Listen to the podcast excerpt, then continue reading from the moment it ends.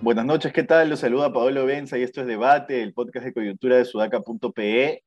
Como todas las noches estamos con Alexandra Ames, esta vez nada más. David está en una seguidilla de reuniones que le impiden estar en este podcast últimamente. Está, lo bueno es que está con chamba al final del año.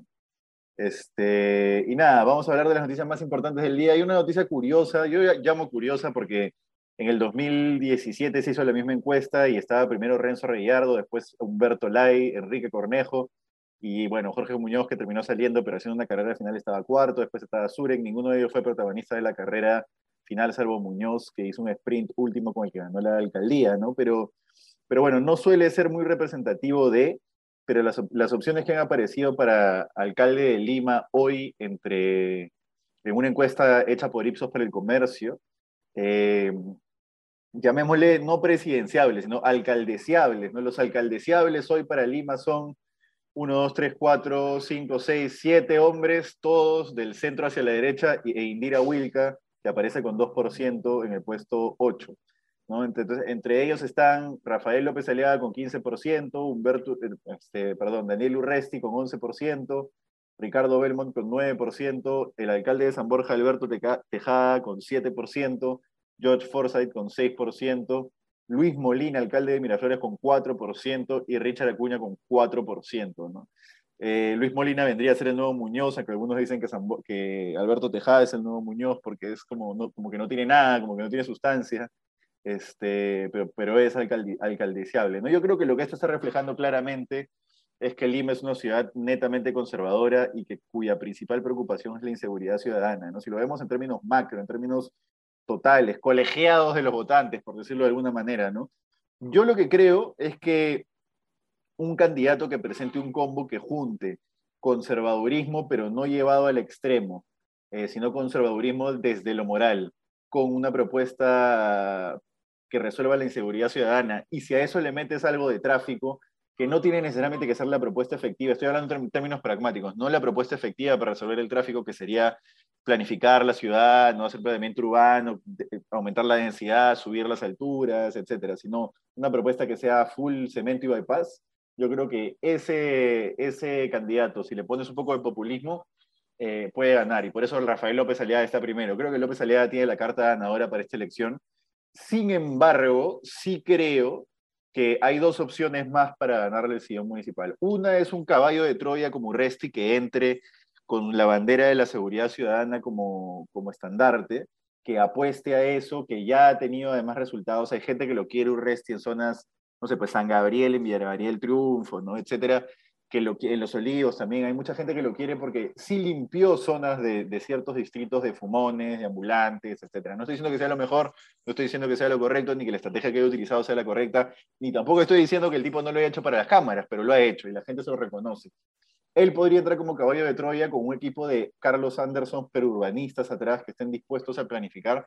Y eso para mí sí sería un acierto para la ciudad.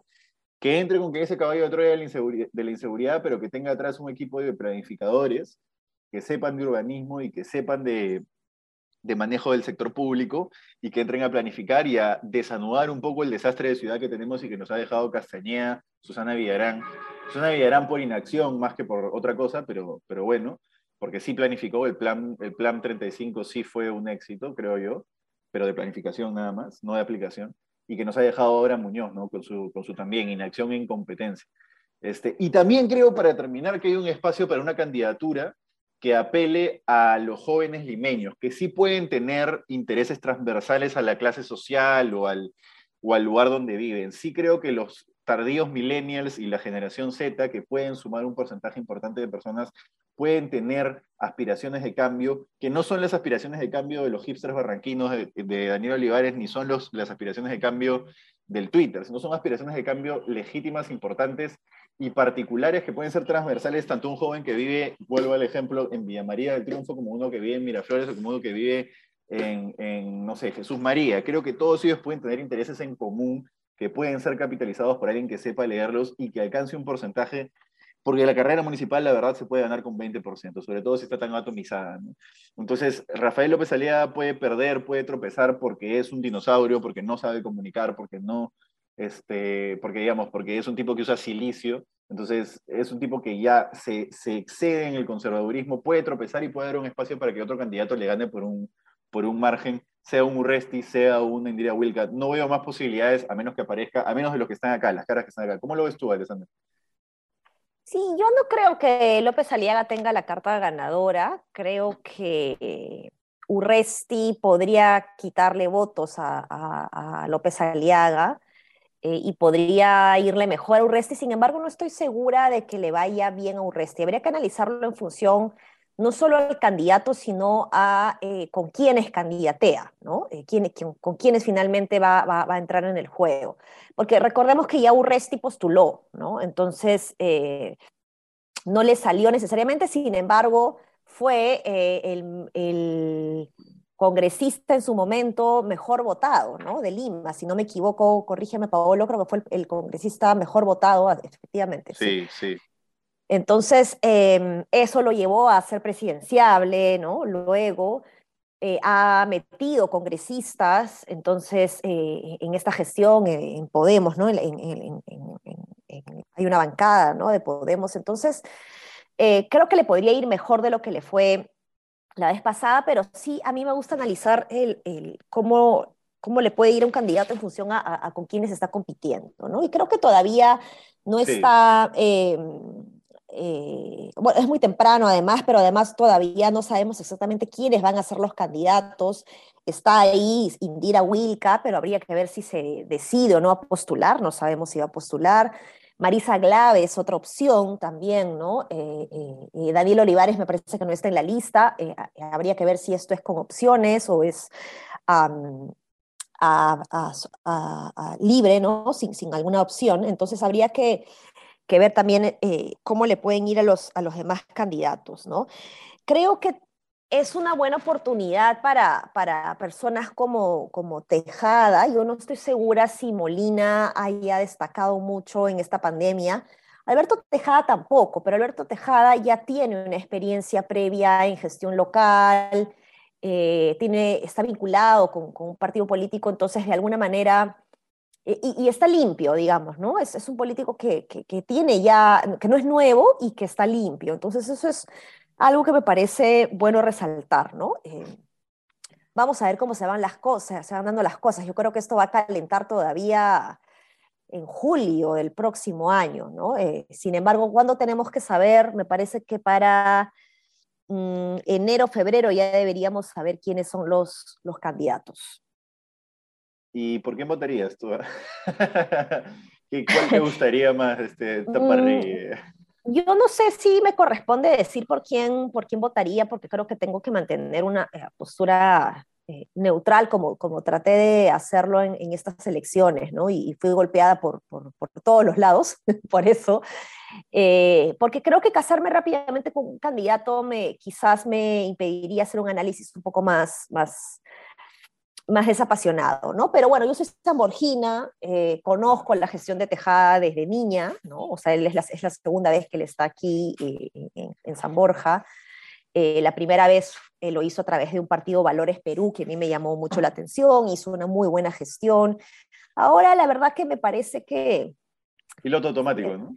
Sí, es más piloto automático, pero es porque San Borja puede darse ese lujo de ir en piloto automático, ¿no? O sea, la basura se recoge a tiempo, eh, eh, los parques están bien cuidados, hay serenos em, que, llegan cuando uno los llama, los necesita, ¿no? Entonces, es, un distrito que, se ha consolidado, ¿no? O sea, en, términos de capacidad de, gestión local, me parece que, que, no es excelente, pero, pero creo que está por encima del promedio si es que comparamos los distritos de Lima y, más todavía si comparamos los distritos del Perú en términos de capacidades institucionales, me parece que San Borja está en el ranking de los top 3, top 5, ¿no?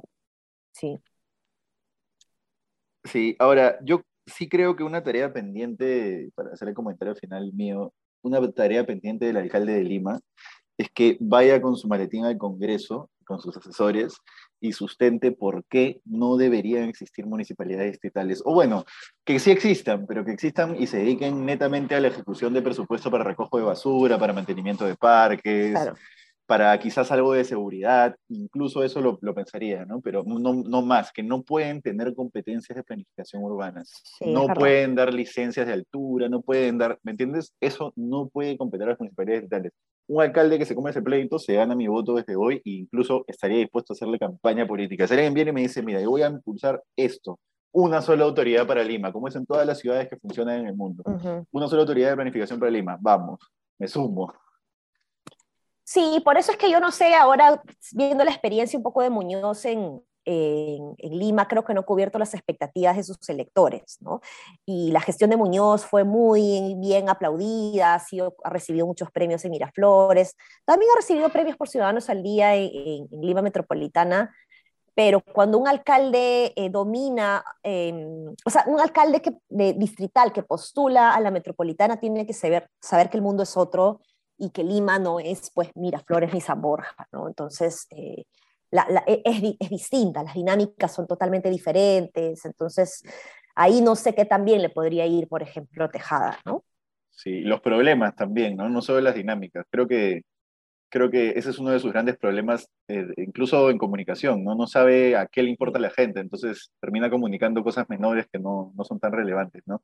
Oye, sí, pero para cerrar, ¿no? Porque eh, no, no, no, comenté lo que dijiste que me parece bien importante respecto a, la, a, las jurisdicciones que existen y cómo es que la existencia de más de 40 reinados, ¿no? 45 reinados en, en, Lima genera eh, eh, mucho desorden, ¿no? Mucho caos. Entonces, definitivamente yo apostaría por la creación de una unidad metropolitana que pueda tomar decisiones eh, con visión de ciudad. ¿no? puede ser, no, le puedes delegar al gobierno local la planificación de las vías, del crecimiento de la ciudad en términos de vivienda.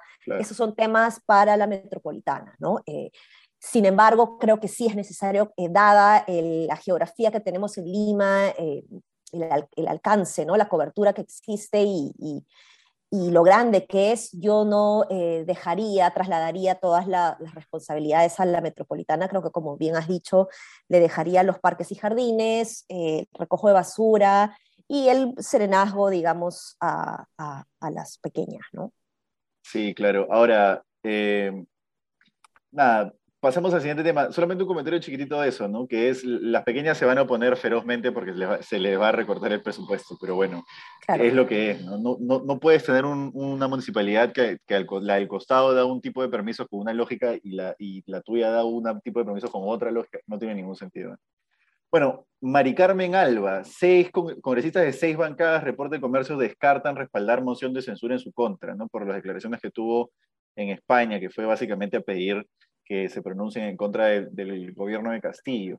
Y ayer el foco, sacado los gastos que ha tenido, que se ha pegado en hoteles cinco estrellas y ha tomado desayunos de medio sueldo mínimo cada desayuno, ¿no? Pero la verdad, eso me parece, es más, eso no ha salido en Hildebrand en sus 13 y no ha salido porque probablemente no sea tan relevante y probablemente se los han pasado al foco porque no sea tan relevante. Es decir, tampoco se va a esperar en un hostel, no es una autoridad que representa a la nación. Castillo, si Castillo se hospedara en un hotel cinco estrellas, yo estaría también, te diría exactamente lo mismo. Me parece que un presidente tiene que hospedarse en un buen hotel y tomar un buen desayuno y, y después tomar un buen almuerzo y de repente se reúne con otro, otra autoridad y no lo vas a llevar pues a comer al, a los 100 montaditos, ¿no? Entonces, eh, a mí realmente eso no me parece para escandalizarte, me parece harto populista y no me parece relevante también, si tú me dijeras, bueno, se ha comprado tres carteras Louis Vuitton a cargo del presupuesto del Congreso, bueno, ¿no? Pero, pero, pero que, que tenga un perfil de viaje elevado, sea Mari Carmen Alba Pedro Castillo, no me parece terrible.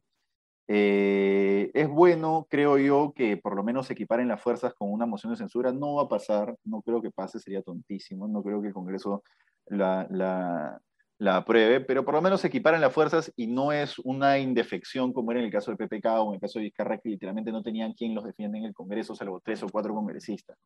Gino Costa y no Alberto de la UNI y no mucho más. En cambio, ahora sí por lo menos hay una bancada consolidada que va a defender al Ejecutivo. Es bueno, me refiero para ponerle un poco de, paños fríos a las intenciones vacadoras del Congreso, que, ya, ya, nos dimos cuenta de que la están jugando muy mal el partido, como puso Tafura en una columna hace poco, ¿no? Entonces, cuando se ponen a jugar juegos de adultos, parece que los, los niños, que son nuestros congresistas, no, no saben jugar. ¿Cómo lo ves tú?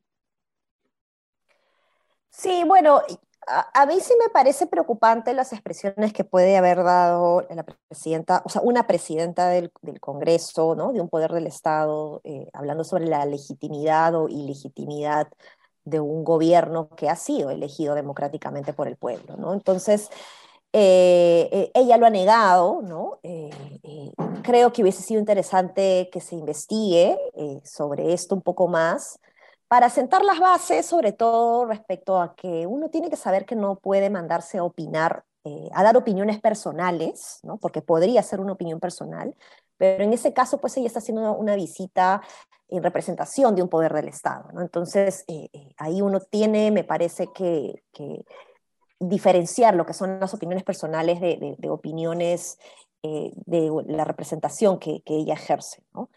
Y respecto al alojamiento que ha tenido, o sea, eh, ella ha presentado esos gastos porque son legales, ¿no? Son legítimos, o sea, ella está, eh, eh, puede hacerlo, ¿no? Entonces, si puede hacerlo legalmente, ¿por qué no lo habría de hacer? O sea, ¿por qué tendría que dejar de hacer algo que está permitido por, por la ley, ¿no? Entonces, habría, ahí yo creo que la discusión está más en cómo es necesario un poco rediseñar los esquemas de remuneración en el Parlamento, tanto en términos de viáticos y de representación, de gastos de representación que pueden tener los congresistas. ¿no? Creo que ahí cabe una, una, una eh, reconfiguración, digamos, de la estructura de remuneración de un de un parlamentario, ¿no? Porque el fijo, digamos, es 15.600, pero tienes adicionalmente otros gastos de representación que tienes que gastar, ¿no? Entonces, en el caso de los viáticos, ella puede ¿Tienes hacer que, eso. ¿Tienes que? O sea, ¿es obligatorio? No, no, no es obligatorio, no es obligatorio, pero sientes que si no lo has gastado estás desperdiciando una oportunidad, ¿no? Como Carlos Anderson, que decía que es parte, parte encubierta de su salario. Bueno, es, tiene un argumento, tiene un punto, ¿eh? no, no lo Bueno, mira, fuera de bromas, yo no sé cómo lo tomen los oyentes, pero oye, ¿sabes qué? O sea, con la chamba que se meten, o sea, yo sé que mm, los, los congresistas, pues sí, el Congreso no es la institución del Estado más querida del Perú, eso lo tengo clarísimo.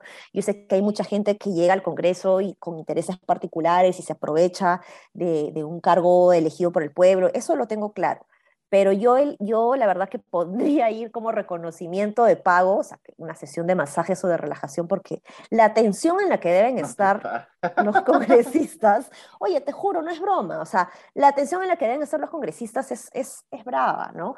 Pero por eso te digo, más allá de la, la broma, porque en realidad es una broma, eh, creo que ahí lo que cabe, eh, lo que está mal, digamos, es, es, es esta, este amplio espectro, digamos, de gasto que puede hacer uno, ¿no? Entonces, lo que ella ha hecho, no lo ha hecho a escondidas, ha rendido cuentas y está dentro de, eh, de lo que está permitido por, por el marco normativo, ¿no? Entonces, eh, habría que ver cómo es que se puede eh, reconfigurar estos gastos para, para, para tenerlos un poco más ajustados en el caso de que no quieras, pues, gastarte más de eh, 3.000 soles en una noche, ¿no?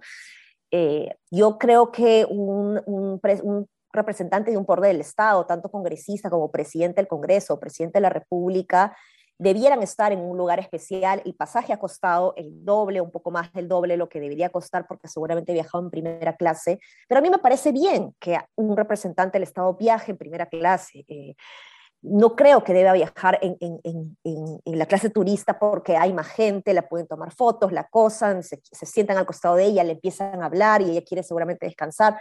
Entonces, no, en, un, país como, no, uno podría decir, ah, pero no, pero en Suecia no es así, o que sí, pero la gente, los ciudadanos de suecos tampoco acosan a un, a un representante del Estado para pedir trabajo o para lo que sea. Entonces, creo que... Eh, para el Perú yo creo que sí me parece válido que, un representante del Estado pueda viajar en, primera clase. Sí, y gastar, digamos, en, un desayuno a un monto alto no me parece, porque además no desayunas solo necesariamente, pero no se desayunas con tus asesores, en fin. Yo sí no creo que deberían subirles claro, sueldo. o sea, es claro, ese desayuno, perdón que te interrumpa, no es que ella ha comido 100 euros de desayuno, o sea, definitivamente ha invitado a personas a, a, a desayunar, ¿no? Entonces la cuenta le ha salido a 100 euros, pero no porque ella ha consumido 100 euros, ¿no? O sea, sola. Porque, Claro. flaquita, porque flaquita. Ahora, sí creo, sí creo que no les deberían subir el sueldo. Creo que es un poco una concha que salen a quejar de que tienen un sueldo bajo, pero ahí discordamos, ¿no? Pero bueno, ya, ese, ese es otro tema, no, no, no desviemos. Ulti- último tema, último tema de- del día es esto de la SUNEDO, ¿no? Y justo hemos acabado de subir con un artículo sobre cómo las áreas técnicas del ministerio, por ejemplo la de IGESU, han elaborado informes a pedido de la comisión, que es un procedimiento, ¿no? Cada vez que tienes que hacer un dictamen pides la opinión técnica del ministerio competente en el tema, y la DIGESU ha elaborado informes técnicos que dicen claramente que los proyectos que han tenido dictamen positivo en los últimos días son inviables, son inviables porque el Tribunal Constitucional ya se pronunció en contra, ¿no? De que haya representantes de las universidades en esos, en esos fueros, etcétera, por una serie de razones técnicas que son además absolutamente atendibles. Estos informes han sido elevados a la Secretaría General, después han pasado al gabinete de asesores y han quedado congelados y nunca han sido enviados como normalmente se hace con temas que son técnicos, que básicamente es un trámite y pasan y van al Congreso. Nunca fueron enviados al Congreso hasta ahora, recién los van a eh, eh, enviar ahora en estos días, aseguran.